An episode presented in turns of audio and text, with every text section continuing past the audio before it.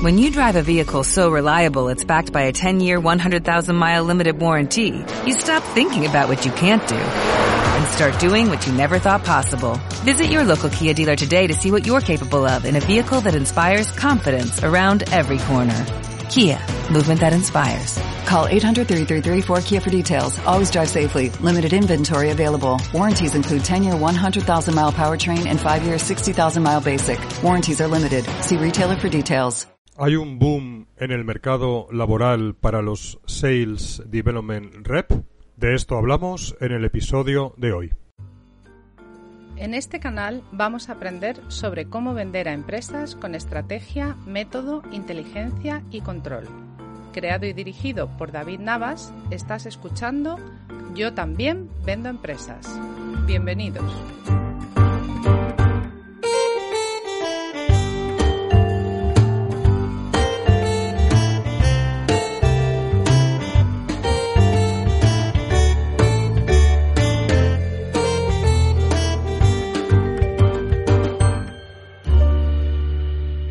Bueno, nuevo episodio. Seguimos en el mes de agosto. Estamos grabando esto a día 5 de agosto y hoy tengo la suerte de contar con alguien que me va a ayudar, que es Cristina Ferreres de la empresa Outbound People. ¿Qué tal, Cristina? ¿Cómo estás?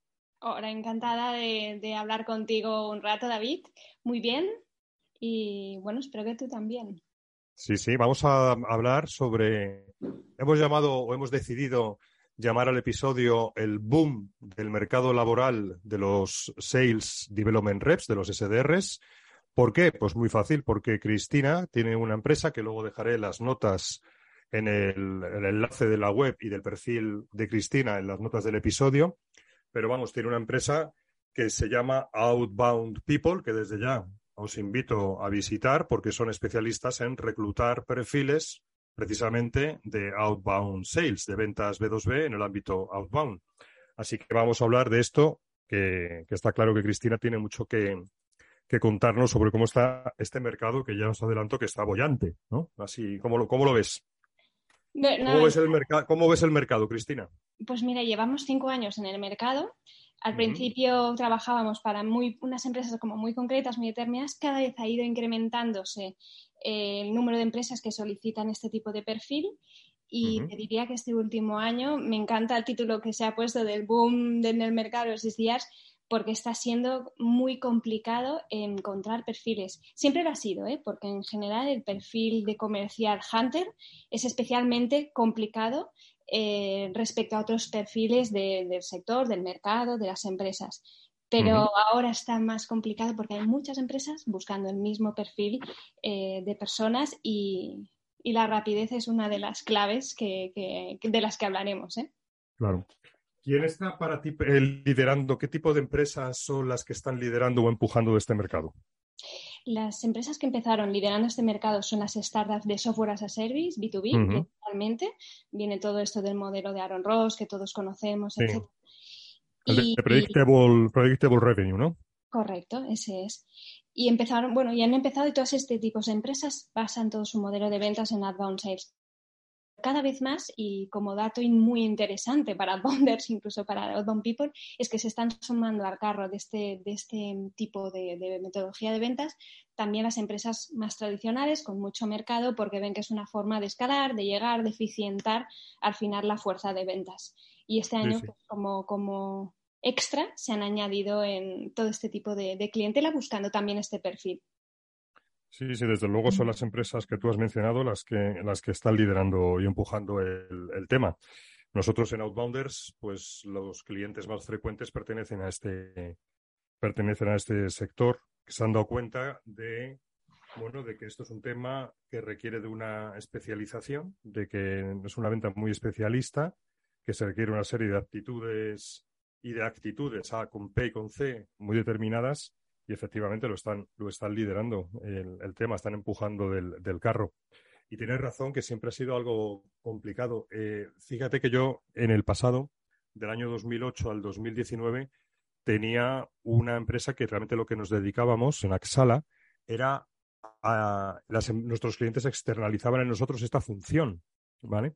y ya me costaba mucho encontrar, eh, encontrar gente. Fíjate, hasta yo tenía al final, yo opté al final por recurrir a, a, reciclar a personas que venían del ámbito del telemarketing, porque no encontraba. O sea, yo buscaba un, un Sales Development Rep en el sentido que ahora nos vamos a referir, porque me gustaría que juntos desarrolláramos cuál es la diferencia entre un SDR, alguien que hace una mera concertación de reuniones y a alguien de telemarketing. Yo creo que es interesante marcar la diferencia, pero como yo no encontraba SDRs, pues al final, es que no había, directamente que no había. Pues me, me iba a buscar a gente de telemarketing que estaban muy breados, eso sí, con la parte del teléfono, pero que había que restarles en ese reciclaje, había que quitarles agresividad y te vas a reír donde encontraba yo a las personas. Las encontraba sobre todo en mil anuncios. Tócate las narices. Claro. Sí, sí. Al final hay que ir encontrando caladeros, lugares donde, donde uno no haya pensado donde pueden estar estos candidatos. Y cuantas mm. más caladeros encuentres, pues más posibilidades tendrás de encontrar a esos perfiles eh, que ya, insisto, no, no, abundan y tal. Pero bueno, ese es un buen caladero. ¿eh? Sí, sí, yo ahí encontraba gente que buscaba, que se anunciaban como demandantes, ¿vale? Y era un sitio donde, bueno, pues encontraba ciertos perfiles, no todos valían, porque venían, ya te digo, sobre todo había gente de, que venían del mundo del telemarketing, ¿no? De, los grandes call centers donde pues te intentan vender una tarjeta de crédito o un teléfono móvil, que nada tiene que ver con el, ni, ni en los métodos, ni en las tácticas, ni en la estrategia, nada tiene que ver con el mundo outbound B2B, ¿no? Pero bueno, era una forma de, de encontrar estas personas y de luego, claro, intentar reciclarlas, que no siempre se conseguía porque tenían una, tenían ya una, una serie de hábitos metidos que a veces no era fácil romper, ¿vale? Es, también cuéntame... es que, lo digas, que también me gustaría comentarlo y, y tal, ¿no? Es decir, em, cuando uno busca gente con experiencia determinada, ¿no? Por ejemplo, a mí alguna empresa pues nos pide, oye, que ya tenga experiencia a disdiar.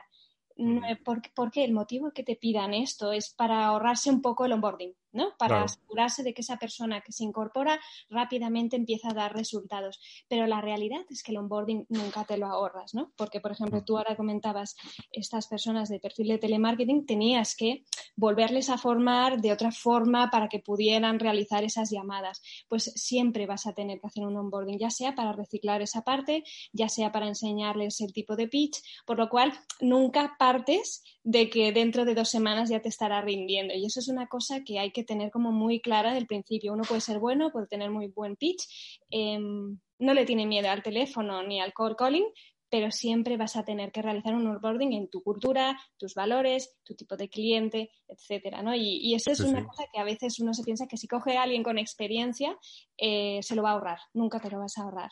Efectivamente.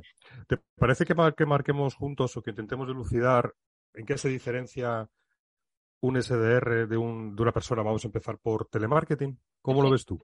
¿Cómo ves tú esa diferencia? ¿no? en, cómo la definiríamos o cómo la bueno, em, marcaríamos esa, ese quiebre? Muchas similitudes y hay muchas diferencias. O sea, como, como cosa positiva y es muy buena idea ir a buscar perfiles de telemarketing es que no le tienen miedo al teléfono, están bregados del call calling, de nos uno tras otro, uno tras otro, uno tras otro. Lo más normal en un call calling, además de B2C, porque generalmente los call mm. centers son B2C. ¿vale? Venden tarjetas, venden líneas de teléfono, eh, bueno, venden, venden suscripciones para el mercado en general, para los clientes particulares, por lo cual eh, tienes que tener un pitch mucho más agresivo, más rápido, porque tienes muchísimos más nos a lo largo del día que una persona que llama B2B. Por lo cual, en este sentido, son perfiles muy buenos en cuanto que sabes que van a aguantar la presión. Y luego este tipo de call centers, además, eh, como son muy multitudinarios, hay muchísima rotación, el ambiente no es lo más importante y escalar subir de esa posición es, prácticamente imposible. Por lo cual, puedes encontrar allí personas con mucha más ambición, que, estén ahí topadas, que no pueden crecer y puedan querer crecer, y eso está bien, pero también te puedes encontrar con personas que, ya llevan demasiado tiempo en ese sector y que ya vienen efectivamente, como tú comentabas, con esos vicios de pitch rápido, sin pensar mucho. Estás llamando a un cliente que además no sabes quién es, porque te llaman a ti, te dicen David, em, te dicen ¿Cómo te llamas? Pues ya cuando te preguntan cómo te llamas, difícilmente saben quién eres y difícilmente se han preparado ese pitch eh, sabiendo que te puede interesar o no. ¿no? Es decir, cuando tú llamas a una empresa, la has estudiado, sabes quién es el vaya persona, eh, sabes dónde tiene los dolores, eh, y entonces te llaman y te dicen, David, tú que estás en Outbounders, ¿verdad que te estás encontrando con este problema, con esto otro? Esto no lo puedes hacer cuando llamas a un B2C y a un call center. Entonces, esa llamada te la puedes preparar más, pero tienes que tener esa capacidad de prepararla más y de cambiar un pitch, de que el pitch mm. sea modulable, que no sea unidireccional y con tres palabras lo cierres, ¿no? Y esa es probablemente la grandísima diferencia entre un perfil y otro. Uno no te puedes preparar las llamadas, en el otro sí. En uno el discurso siempre es el mismo, en el otro tiene que cambiar en función de tu interlocutor, de cómo ves, cómo respiras. Por lo cual aquí, en la parte del ISDR o BDR, nos encontramos que tenemos que buscar a alguien, además, que, de ser agresivo y resiliente sea comunicativo y creativo en sus respuestas, que rápidamente se adapte a ese interlocutor, porque en ambos casos, otra cosa que coincide es que apenas tienen dos minutos para enganchar a la persona que tienen al teléfono. ¿no? Eso sí. Y dicho esto, coinciden en muchas cosas y es ese afán de cada día enfrentarse a los nos, que, eso, que es por ese también el motivo por el que cuesta tanto encontrar siempre comerciales hunters, porque la vida es muy dura de un comercial, ¿no? Eres la, la la bandera de tu empresa. Todo el mundo sabe si las cosas te van bien o no te van bien, porque saben si vendes o no vendes. Que hay otros perfiles más de back office que nadie sabe muy bien lo que hacen ni son tan, tan, tan vistosos, ¿no? Y eso también conlleva mucha presión. Desde luego, ¿no? La parte motivacional y de soportar la, pues eso, la superar miedos, no dejar volar la imaginación negativa, la resistencia a la a la ignorancia o a la frustración o a la indiferencia. Esas son las, las partes más duras del trabajo del SDR que hay que saber manejar. Efectivamente, la gente de telemarketing están más quebreados, pero luego, claro, la gente de telemarketing lo que hacen es leer un script, leer un bla, bla, bla, bla, bla, bla, bla, basado en producto, basado en características. Hay mucha agresividad, ¿no? Mm. son llamadas muy agresivas, incluso a veces impertinentes. Nada tiene que ver, nada tiene que ver con aquellos que estéis escuchando esto y que no sepáis bien lo que es un SDR, nada tiene que ver la forma de aproximación a los clientes con, la, con las que son en telemarketing. Como bien ha dicho Cristina, se requiere de una preparación, de un análisis, de, un, de una pequeña investigación, más o menos en función de si necesitas ir más rápido o no, porque vendas en, en un tema de outbound de volumen o un outbound más, más cuidado, más lento. Suele haber touch points previos por otros canales que no son el teléfono, es decir, hay bastantes diferencias y la, ventaja de coger a alguien de telemarketing para intentar hacer ese reciclaje es que al menos, que no sé, siempre se consigue, pero al menos esa persona, la parte de resistencia motivacional a la frustración, se supone que la tiene ya superada, ¿vale? Y luego había, dime, dime. Y luego hay otro tema importante y es que cuando haces telemarketing, que generalmente siempre es un B2C, las llamadas son en ofertas por precio, para captación en un mercado muy maduro. Cuando mm. haces un outbound de B2B para empresas de SaaS, compites, siempre compites con otras empresas, pero tienes menos players en el mercado, por lo cual siempre puedes marcar una diferencia, ¿no? Y, mm. y, no estás vendiendo tanto el precio como la innovación, como la calidad de tu producto, porque aún los players, aunque sean competencia, nunca son todos exactamente iguales, por lo mm. cual tu discurso tampoco es de precio, ¿no? Es, te voy a solucionar un problema, porque yo sé que tú tienes ese problema. En un B2C no sabes si tiene problemas, si le interesa y si nada de nada, porque estás llamando a alguien anónimo en realidad, ¿no? Así es. Y luego a mí me gustaría marcar otra diferencia entre otro perfil que todavía se confunde, que es la persona. A ver, este tema de la profesionalización en la captación outbound de clientes, aquí en España yo no creo que lleve más de 6, 7 años, 5, 6, años. O sea, esto antes no, no. Había sí, las empresas tenían gente que lo que hacían, las empresas B2B, tenían personas en sus departamentos. Yo, yo, yo, yo lo he hecho toda la vida, que nos encargábamos de coger el teléfono, unos listados y empezar a, pum, a, toque moche, ¿no? Pum, pum, pum, pum, pum, pum, pum, pum, a llamar sin, a intentar cerrar reuniones, ¿vale? Oye, pues que reuniones para los comerciales. O sea, esto, esto no es nuevo, esto ha existido toda la vida. Toda la vida Pero, pero ahora se ha profesionalizado se han cambiado las, las, estrategias y las técnicas, ¿vale?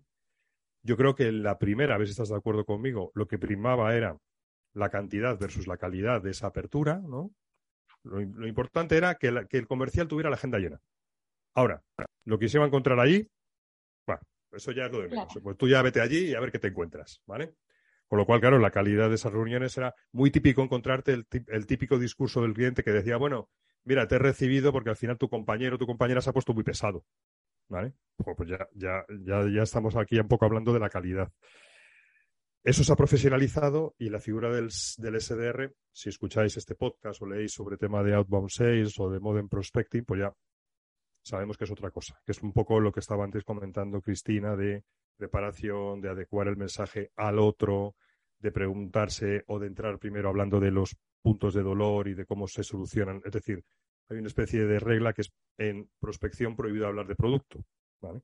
Sino se habla eh, alrededor de las posibles necesidades que tú previamente has analizado que pueden tener esos roles de interlocución a los que estás contactando por diferentes canales. Pero, esa, pero este, este puesto existía pero existía de forma mm, menos refinada, por así decirlo, ¿no?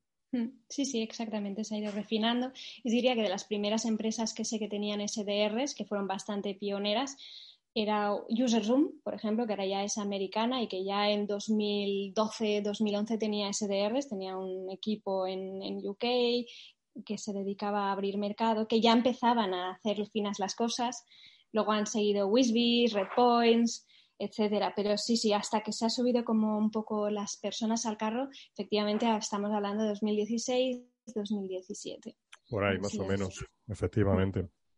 Oye, vamos a hablar un poco de temas de cómo está el mercado. O sea, ¿qué te encuentras tú? Porque tú estás todo el día tratando con empresas que buscan profesionales, no solamente SDRs, también buscan, entiendo que Inside Sales, Account Executives, incluso gente de Market Research. Exacto. Pero, pero por centrarnos en el ámbito de los SDRs hoy, otro día pues podemos hablar, o, luego al final podemos desarrollar sobre otros perfiles. Puede ser interesante. Que tú, claro, tú tratas con empresas que buscan este tipo de perfiles eh, pues todos los días. Sí. ¿Qué, eh, cuál, es el, ¿Cuál es el típico perfil que te piden? O sea, ¿qué, qué es lo que demandan? Mira, si son empresas que ya tienen SDRs, tienen muy claras lo que están buscando. ¿Qué buscan? Actitud y aptitud, te lo decías al principio, eh, y no les importa tanto a veces la experiencia. ¿Por qué? Porque son empresas que ya tienen experiencia en el rol, están creciendo, están en fase growth, tienen bien montados sus seis playbooks, sus onboardings, saben exactamente cómo funciona ese rol y lo que le tienen que pedir a la persona y cómo tienen que ayudarla. Cuando estoy trabajando con empresas que están implantando este sistema, ya es más complejo, porque no conocen el rol, y entonces te puedes encontrar con founders muy, muy comerciales, muy estratégicos que rápidamente eh, lo entienden, se ponen, montan como la estructura preparada para ello, o con founders que les queda más alejado y entonces el miedo al error es lo que hace que te, que te pidan gente con experiencia por lo que te comentaba, ¿no? Porque esperan que el ramp up sea eh, muchísimo más corto que si reclutan a una persona eh, que viene de cero. Al final, la diferencia entre uno y otro apenas es de un mes. Es decir, porque el uno tiene que dejar vicios y formas de la empresa pasada y otro tiene que tomar las nuevas. La diferencia es muy poquita y a veces la motivación es más fuerte en el que no viene del rol o el que se le ofrece una oportunidad nueva, que viene de ser comercial, que es comercial de otras cosas, pero que le estás ofreciendo poner un, un pie en startups tecnológicas con rápido crecimiento, con posibilidades, etcétera. Entonces, bueno, ahí hay que, mi consejo siempre es, oye, apertura de mente, ver a la persona, ver las skills, porque el trabajo comercial son skills. Al final, si uno tiene la inteligencia, la, la capacidad de aprendizaje, rápidamente se involucra, se compromete y, se motiva en cualquier cosa, ¿no? Entonces, la experiencia puede, suma, siempre suma, pero no necesariamente en el mismo sector. Un comercial de otro sector tradicional o incluso de, atención al público, etcétera, puede ser tan bueno como, como otro, ¿no? Es decir, eh, veamos a las personas, ¿no? Porque al final el trabajo comercial es muy emocional. Es muy emocional, tienes que enganchar con tu interlocutor, entenderle, empatizar y no siempre la experiencia te aporta eso, ¿no? Es decir, hay que, entender mucho las personas. Y, y, ahora estamos en un momento de que ha habido muchísimas inversiones este último año en startups. Todas las inversiones siempre van a crecimiento y la manera de crecer es vender. Han crecido mucho los departamentos de ventas. Los, los perfiles han sido tan buscados, los Customer Success, las accounts, los SDRs ha sido, te diría, perfil estrella de este año. y Mm. ha sido costosísimo encontrar, ¿vale? Es decir, mientras yo en años pasados, porque tengo un estudio incluso hecho, que en 15 días podíamos encontrar un candidato, presentarlo y ser contratado en la empresa, es decir, que yo lo presentaba y a los 15 días podía estar trabajando en una empresa. ujú, Esto ya este año se ha, saltado por los aires, ¿eh? o sea, estamos hablando ya que se ha duplicado a un mes. Es decir, desde que yo encuentro al candidato, es contratado y por fin se incorpora en la empresa. Un mes, incluso mes y medio. Claro, no nos cuesta, cuesta mucho encontrar gente. cuesta- siempre ha costado, ¿eh? Porque Ahora ¿eh? hablaremos, ahora hablaremos de otros aspectos que también interesarán a la audiencia, de más o menos rangos salariales, etcétera, pero antes te quería hacer algún comentario adicional a lo que tú has dicho, y es que es verdad que este puesto de trabajo requiere también que haya una cultura empresarial que entienda lo que es este puesto de trabajo, ¿vale? Sí, Porque, fíjate, una de las, uno de las, uno de los eslogans que tenemos en la home de Outbounders, cuando te entras, es ¿crees que prospectar es fácil? Y claro, esa web nosotros tenemos está dirigida a quien normalmente paga nuestras formaciones, que es pues, el director comercial, el CEO de la empresa.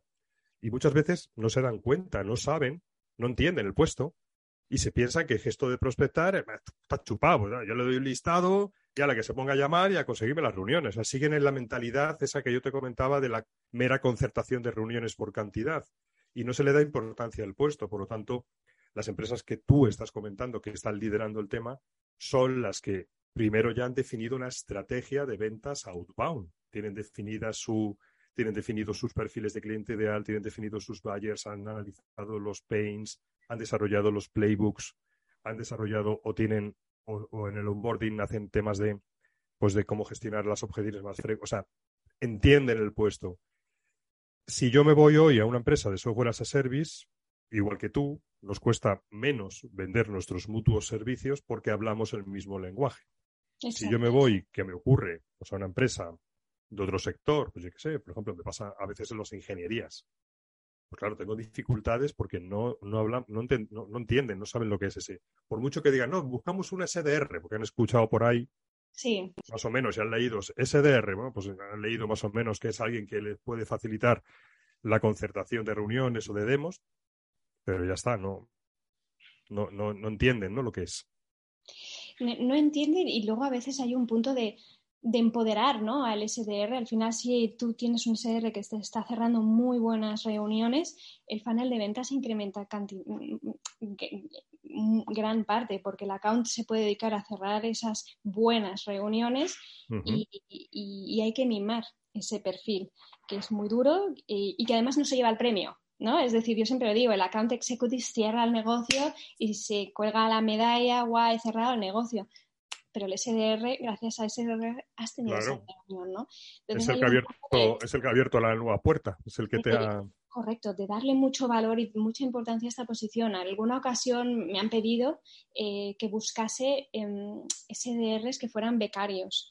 Y yo, por supuesto, puedes encontrar un becario súper motivado que, lo- que te lo haga muy bien, pero, pero no te olvides de que es un trabajo muy duro y que en una beca de seis meses, formarlo y tenerlo, no sé si te va a salir a cuenta por un lado y luego es una persona que si realmente lo está haciendo gratis, tiene que ser excepcional. Porque por seis Seguro. meses una beca, no sé yo cuántas personas estarían dispuestas a hacer un trabajo que es tan difícil Sí, y que es tan visible, ¿no? Y que además sí, se le piden rápidamente muchos números desde el principio, ¿no? Mm.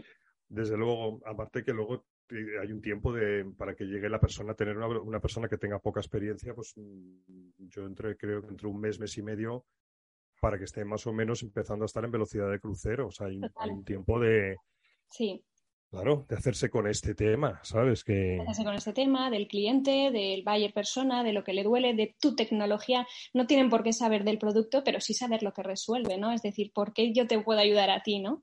claro.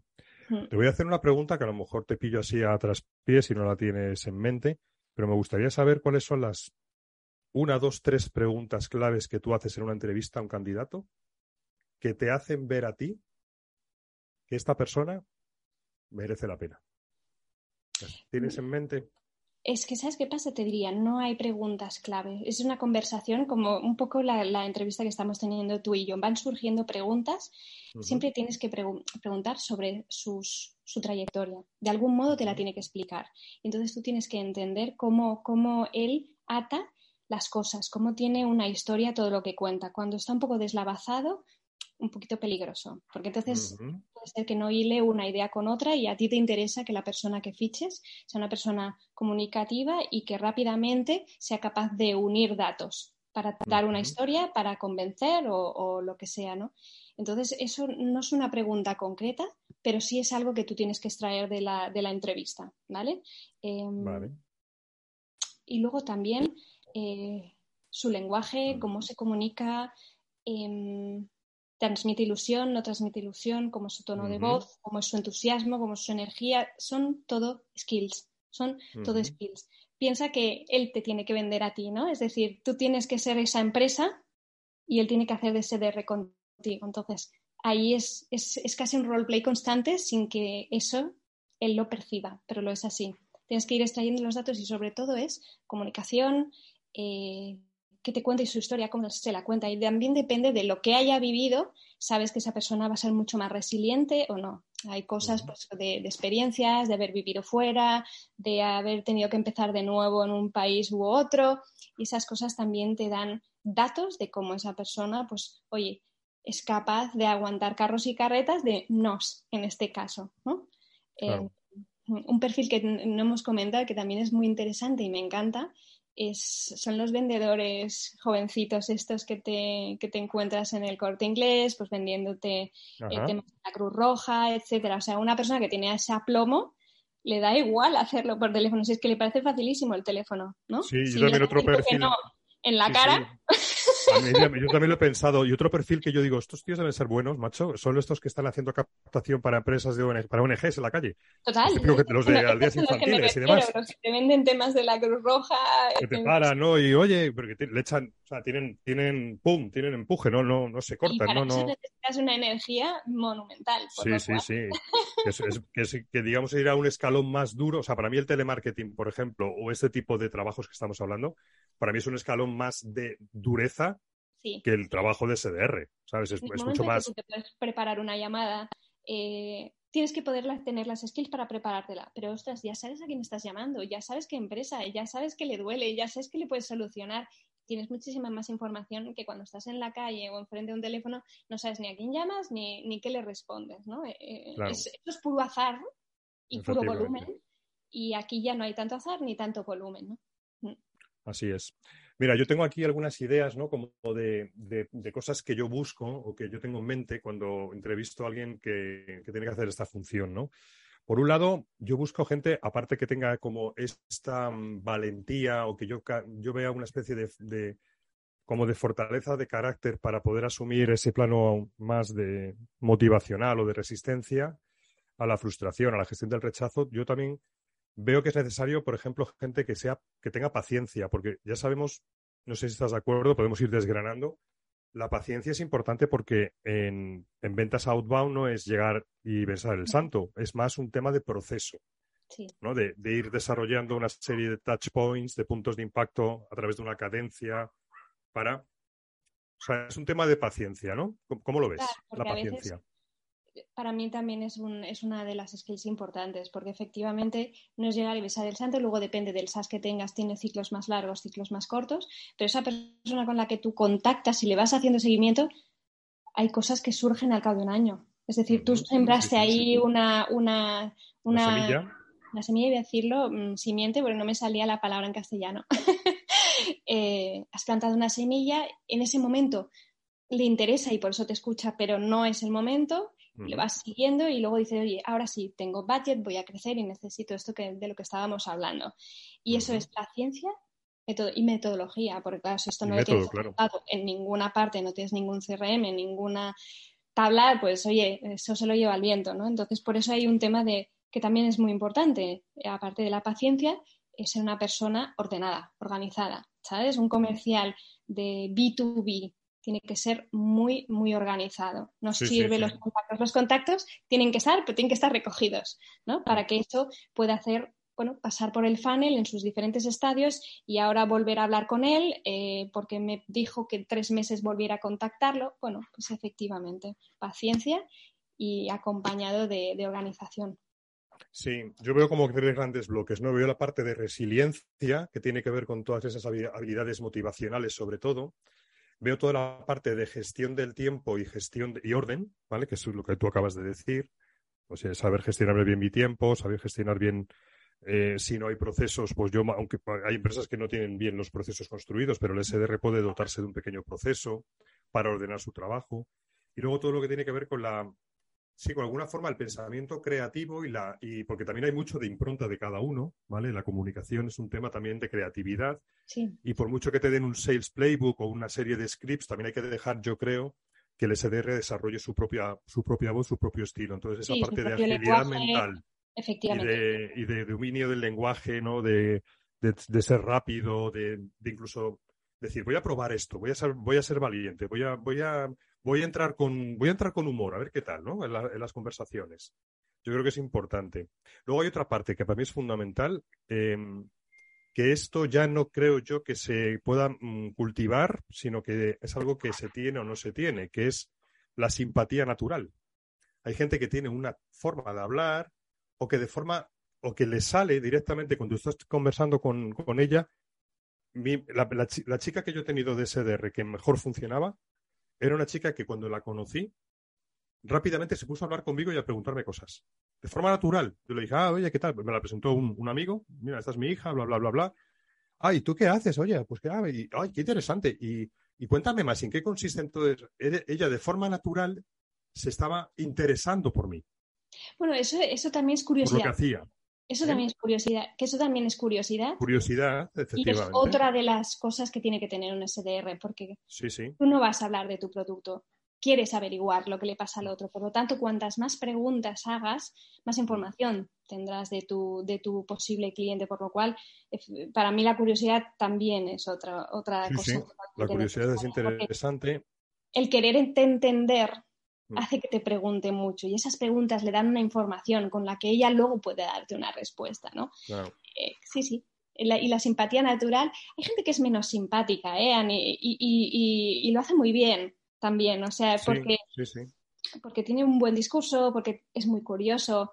Y luego es, eh, ves una persona que te hace tan buenas preguntas que esa veces simpatía que tal vez no tenga como lo también lo solventa. ¿Sabes? hay perfiles diferentes. Uno es ese y otro puede ser el que con preguntas inteligentes, siempre siendo amable y majo, eso siempre, eh, también, también te genera interés, porque dices, ostras, qué, qué buenas preguntas, ¿Cómo, cómo sabe de mí, ¿no? Esa persona que me ha llamado, realmente me puede ayudar.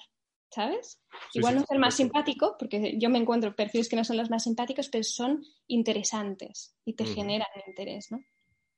Así es, así es. Luego hay otra cosa que también se tiene o no se tiene, que yo creo que sí es un plus, que es la parte del tono de voz agradable. Hay gente que, pues, oye, pues, que, tiene un tono de voz, pues que no es agradable, ya está, o que, ¿no? Pues es un handicap. Sí, y que no es lineal, que no te aburre. ¿no? En, en, la conversación no te aburre porque tiene un tono lineal, eso es verdad. Y eso, eso sí se podría trabajar, pero ya es más complicado. Se podría trabajar yendo ¿no? a temas de teatro, pero ya es mucho más complicado que alguien se dedique ¿no? a, ir a clases de dicción o de voz o, eso. Pero, pero sí, sí, totalmente. ¿eh? Lo de la voz, una voz aburrida, te desconectas. Mm. Pregunta delicada pero necesaria. ¿Crees que sigue, sigue habiendo prejuicios hacia o rechazo de alguna forma más o menos consciente o inconsciente hacia, cierto tipo de acentos? Sí, sí que lo hay. Sí, ¿no? Yo es que lo percibo también. O sea, nos guste o no, el mundo, el mundo es como es, ¿no? El mundo no es como, ojalá el mundo fuera como debería ser, pero el mundo es como es. Y, un poco, pero me ocurre con todo, ¿eh? Es decir, em, por ejemplo, cuando a veces busco perfiles para UK, me piden que sean personas de UK. Cuando busco perfiles para México, me piden que sean personas de México. Y a veces un poco preguntas, ¿pero por qué? ¿no? Eh, y dices, bueno, hay, hay un, motivo que es bastante lícito y es culturalmente va a enganchar muy rápidamente con el interlocutor, es cierto, porque están exactamente en la misma cultura, mismo lenguaje, mismo conocimiento. Y el otro es porque históricamente eh, las empresas, pero esto me ocurre solo con empresas pequeñas, ¿eh? Las empresas grandes no tienen problema con los acentos, ¿eh? Es decir, cuanto más grande es la empresa, menos inconveniente hay y, más dispuestos a, todo están. Cuando son pequeñitos, cualquier eh, fallo en ventas les hace sufrir. porque no, no saben si van a escalar o no. Entonces tienen mucho miedo de equivocarse y el miedo a equivocarse hace que te digan, quiero a esta persona, pero con el acento exacto de este lugar. Porque, claro, si me fallan las ventas porque notan que la persona no es del lugar, y esos son miedos, pero no son prejuicios, son miedos a que luego las ventas no salgan y haya sido por un tema de prejuicios del cliente final, ¿sabes? Igual que, ojo, igual que hay acentos que favorecen. Por ejemplo, yo tenía un socio durante muchos años que era francés, ¿vale? Bueno, pues llamaba la atención su acento y, es, es, un acento pues que al revés, al menos desde nuestra subjetividad, que podía ser errónea, nos parecía que era un, que era un plus. Qué bueno, qué bueno. Pues mira, esto no, no, no, no, no lo había escuchado. No lo había escuchado en español, pero sí que me habían dicho en que en mercados de Estados Unidos les gustaba el acento francés. Sí, yo creo que ciertos acentos son un hándicap porque el mundo pues está lleno de prejuicios y de sesgos y otros acentos que puede ser un plus, por igual, por los mismos sesgos y los mismos prejuicios, pues, solo que en dirección inversa.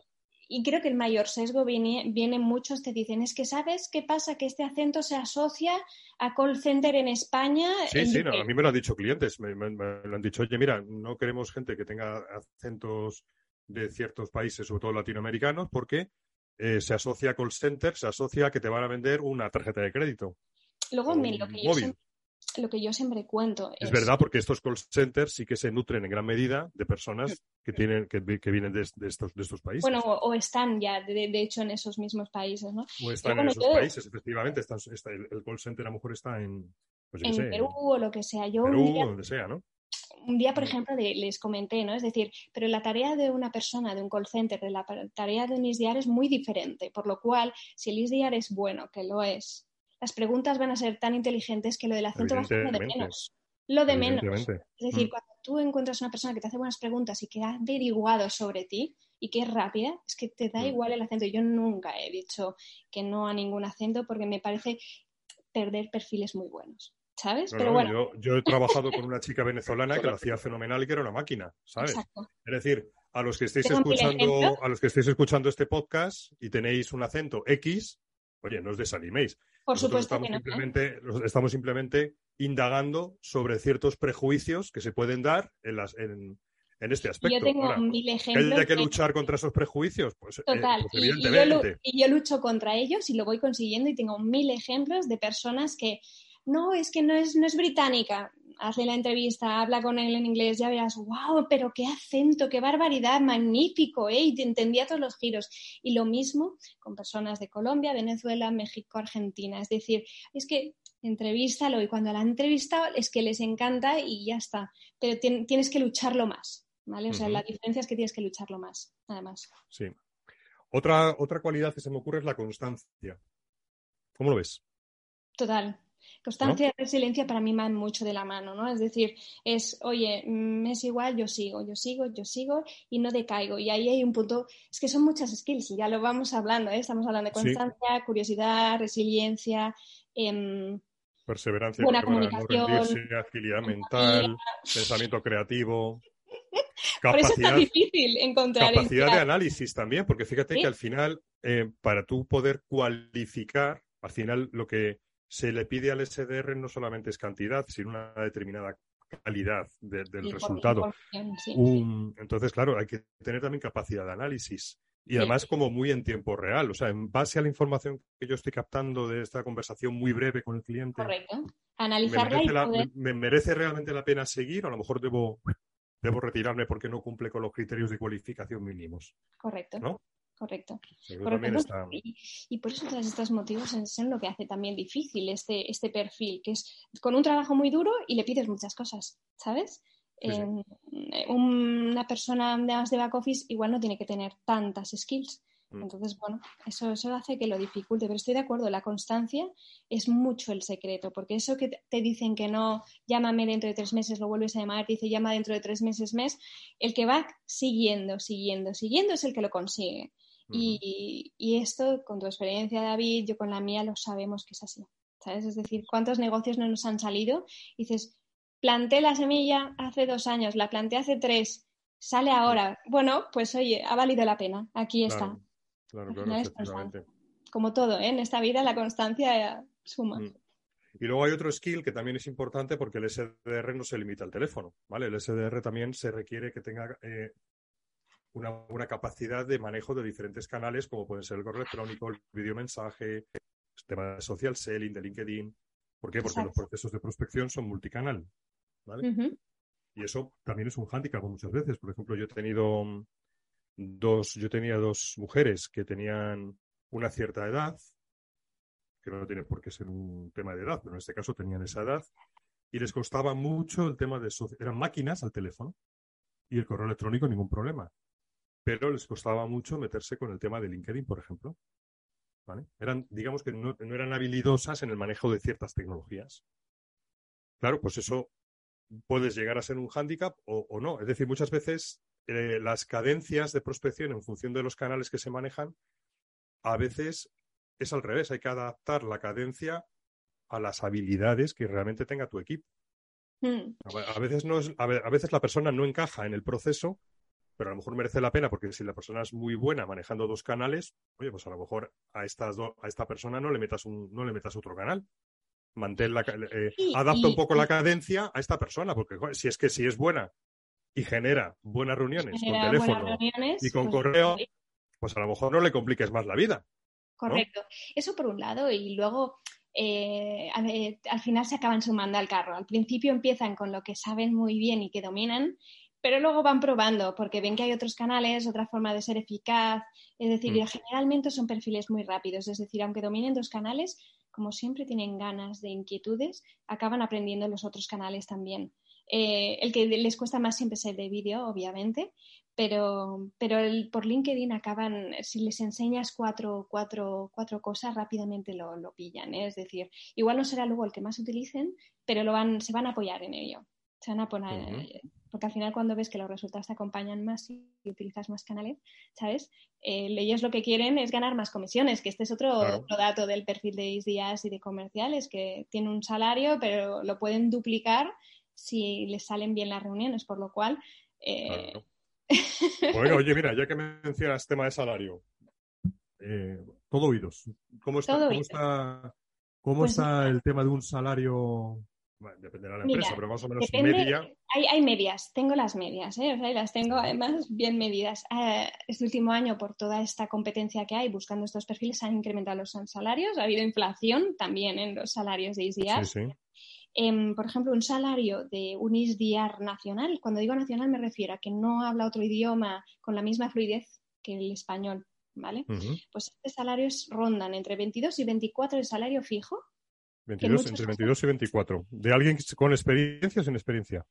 Eh, sin mucha experiencia, con alguna experiencia laboral, pero te estoy hablando a veces de perfiles de 22, 23 años que han hecho un año y medio de prácticas, que han estado seis meses de atención al cliente, algo así, ya te plantas en 22, 24, que para un recién graduado está súper bien.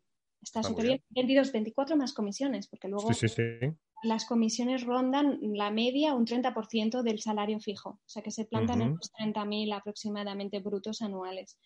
Y las comisiones son mensuales, generalmente, uh los días porque van por reuniones. Sí, en función normalmente del número de, cierres, de aperturas que has conseguido realizar exitosas, ¿no? Pues Exacto. Que, bueno, te pagan X, euros por cada reunión o cada, cada apertura. La, la pues apertura puede ser una demo, puede ser una reunión, lo que sea. Exacto, y estamos hablando de un salario bruto anual de 30, ¿eh? Hay muchos perfiles con bastante experiencia en marketing, etcétera, que están en 24, 25 después de, dos y tres años de experiencia. Quiero decir que es un trabajo duro, que pero luego está bien remunerado por el otro lado. Es decir, que al final las cosas, no sé, la, la oferta y la demanda siempre se equilibran. Luego, cuando ya hablamos de perfiles bilingües, eh, subimos, el, el, salario ya empieza a partir de 25 hasta unos 28.000 de salario fijo, más otra vez un 30% variable. Estoy hablando ahora de España, ¿eh? luego hablamos de otros países. Y luego está el perfil... ¿Tú también trabajas, por cierto, curiosidad, trabajas también para, empresas de otros países o te centras solamente en España? clientes en, Reino Unido, en Alemania y en Latinoamérica, sobre todo. En Latinoamérica están un poco como España para abajo, si acaso. Portugal está un poco, pero más, más, los salarios un poco más bajos también. Y luego ya el resto de Europa, por supuesto, es, por encima, ¿no? Pero bueno, luego la excepción también está en el perfil de, alemán, ¿no? Eh, en el alemán en España ya lo remuneran entre 28 y 30 mil de salario fijo, más lo mismo, otra vez 30% alemán. Y me dices, ¿por qué el alemán está mucho más remunerado que los ingleses, franceses? ¿Por qué no hay? ¿Por qué no, hay? No hay. y, también Porque y también porque los niveles salariales eh, eh, varían en función de un país u otro, ¿sabes? No, en este caso estoy este hablando de, personas fichadas en España, viviendo en España, etcétera. Ah. Un, un británico acepta esos 25.000 y un alemán, como hay más ofertas de trabajo de ISDR alemán que alemanes, Fíjate. No lo puedes pagar menos de 28.30. Es que no puedes, porque hay igual cada 10 ofertas de SDR alemán y se logra encontrar uno. ¿Vale? Entonces, eh, y me ¿y por qué ocurre esto con los alemanes? ¿Tienen un 1% de paro en su país? salen de la carrera y muchos ya tienen un salario base de 40.000 euros. Y luego, por otro lado, es un país que históricamente y culturalmente las ventas lo ven como el peor de los caminos. Si no sirves para nada, vas a ventas, ¿no? Ah, y entonces, eh, de los eh, alemanes que yo puedo entrevistar, hay muy pocos que digas, wow, ¿sabes? Los demás ves que, están ahí porque no tienen otra cosa. ¿no? Entonces, eso, eso hace que buscar un SDR alemán sea muy complicado. Y a veces me preguntan, Cristina, en marzo necesitaré un SDR alemán. Y estamos en noviembre. Vamos a buscarlo ya. Que si sale, lo contratas un mes antes, ¿sabes? Eh, hay que ir con más tiempo. Hay que ir con más tiempo y es un perfil dificilísimo. Yo este año, por ejemplo, de alemanes, hemos conseguido de cuatro posiciones que nos pidieron en su día, tres. Y hay una que no lo hemos logrado, ¿eh? y la tenemos todavía vacante y, seguimos en ello y de momento pues se suble con inglés, pero es un mercado muy grande. que los, todas las startups quieren vender en UK y en Alemania y alemán es, difícil. Así como ingleses culturalmente les encanta vender y son muy buenos en ventas, los alemanes es otro cantar. Más o menos el otro día estuvimos haciendo una estimación de cuántos SDRs había en España y en otros países. Más o menos en España, es decir, que se autodefinan más o menos como Sales SDR barra BDR Hunter, alguna, había unos 1.000, 1.300. Hay muchos más, ¿eh? Porque Nosotros, claro, nos, guiamos por LinkedIn. Claro, no, hay muchos más, pero porque en LinkedIn se cambian el título, no te ponen mm. SDR o BDR. Entonces es muy difícil encontrarlos. Algunos te ponen Outbound Consultant. Outbound, Sales Outbound. Otros te ponen Consultant. Otros te ponen el título de lo que resuelven. Entonces, probablemente estemos hablando de un mercado que en realidad tiene más de 3.000 en España. ¿eh? Pero en más de 3.000. Y en, Latinoamérica ni te cuento. O sea, en países como todo Brasil, me parece que eh, simplemente por esas SDR, BDR, no sé si estuvimos mirándolo y eran unos 11.000. Bueno, es un país mucho más grande, evidentemente. Pero vamos, Latinoamérica también hay una, hay un montón, hay un montón y luego el, tema es ese, ¿eh? que en sus títulos no siempre ponen ISDR, sino que ponen otras cosas y, esto, y eso dificulta ¿no? encontrarlo. Mm. Claro. efectivamente. No sé yo, que para hacer headhunting las, las veo canudas. Claro, claro, claro, claro, por supuesto. Oye, más cositas que me interesa comentar. No sé cómo andas de tiempo. Llevamos ya son las 12 y 20. ¿Te quedan 10 minutillos más? ¿Te va bien? 10 minutillos más me quedan, sí.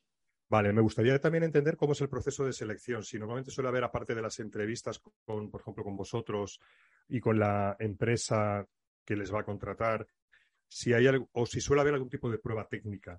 Sí, yo las recomiendo, ¿vale? Es decir, con nosotros siempre son en dos entrevistas, telefónica y presencial.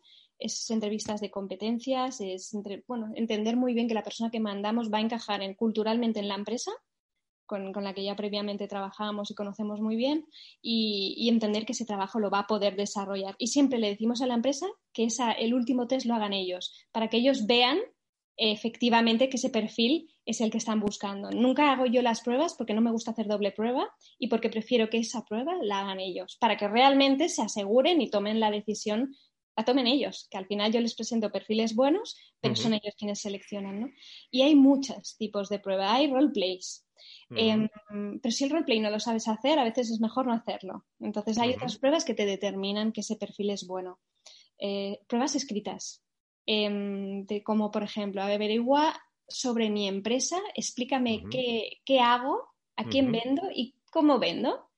Eh, eso te puedes equivocar, pero la forma en cómo se escriba, la investigación que haya hecho a cabo, em, los datos que sea capaz de encontrar. Claro. ¿Sabes? Porque toda la información está en la red, pero hay que saberla encontrar.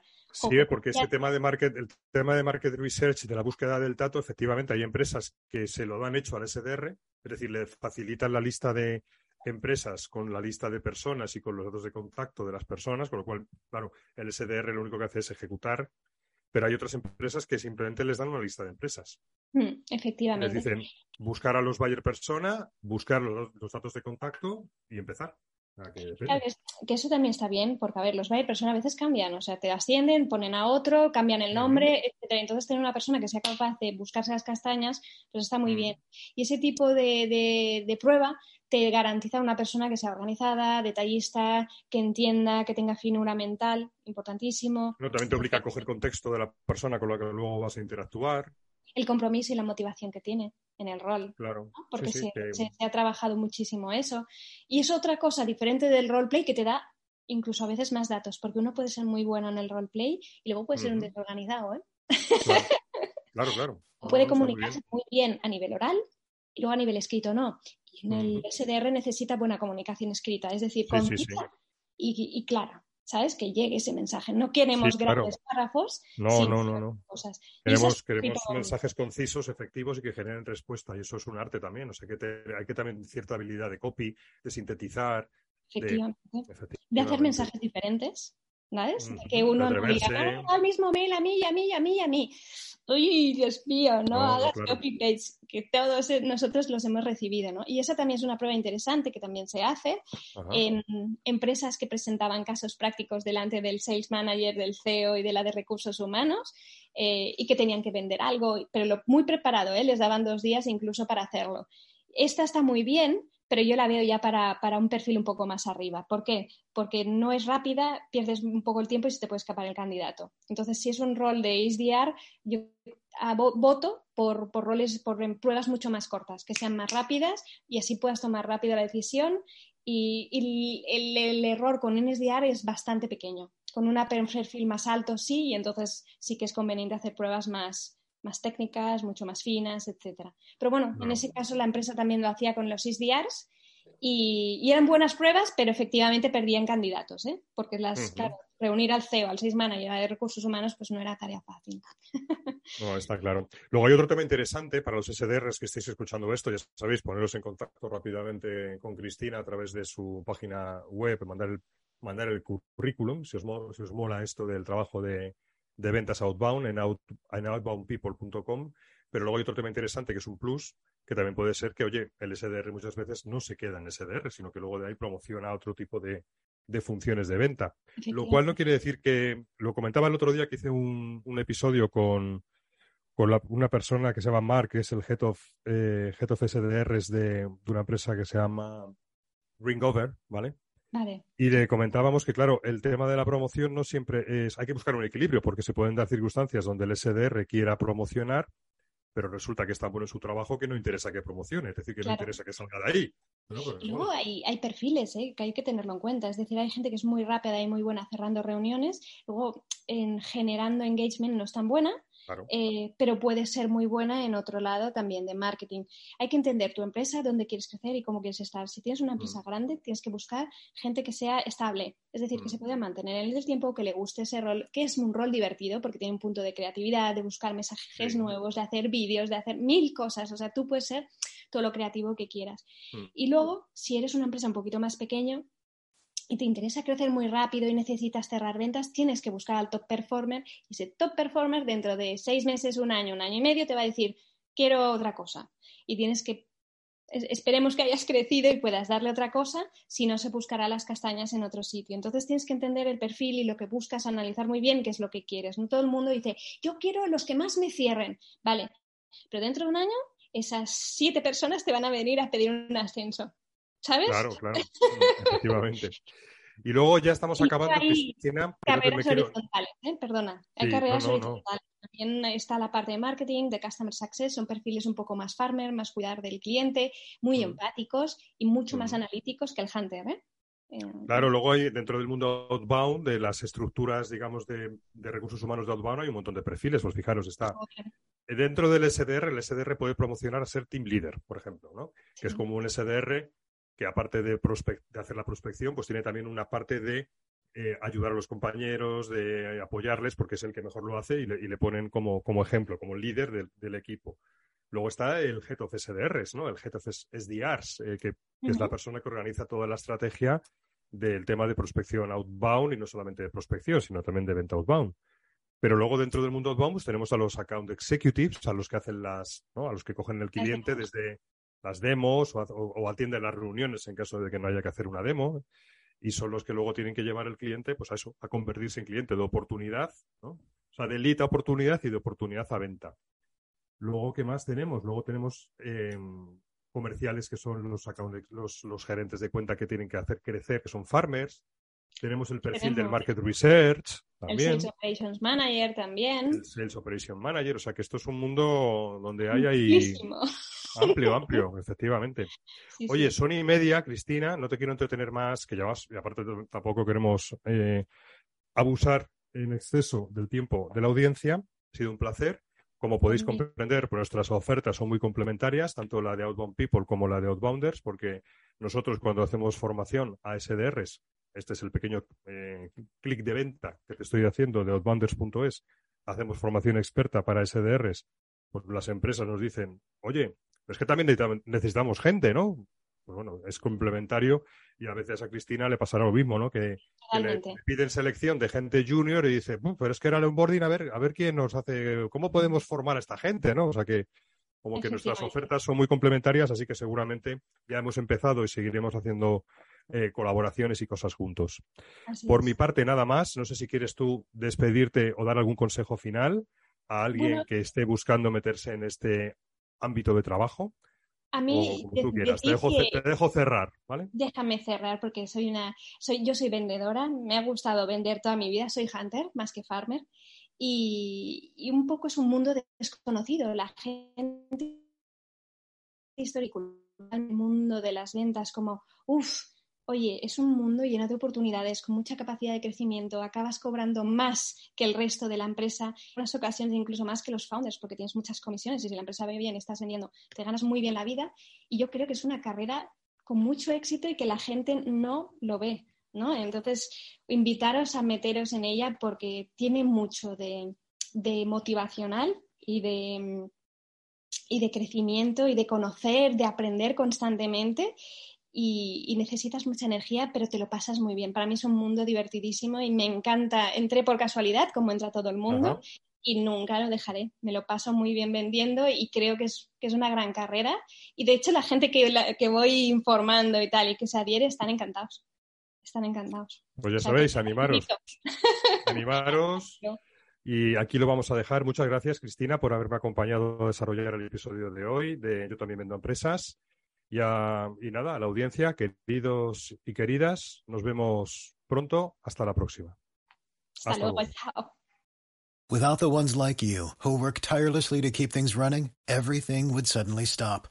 Hospitals, factories, schools, and power plants, they all depend on you. No matter the weather, emergency, or time of day, you're the ones who get it done. At Granger, we're here for you with professional grade industrial supplies. Count on real time product availability and fast delivery. Call clickgranger.com or just stop by. Granger for the ones who get it done.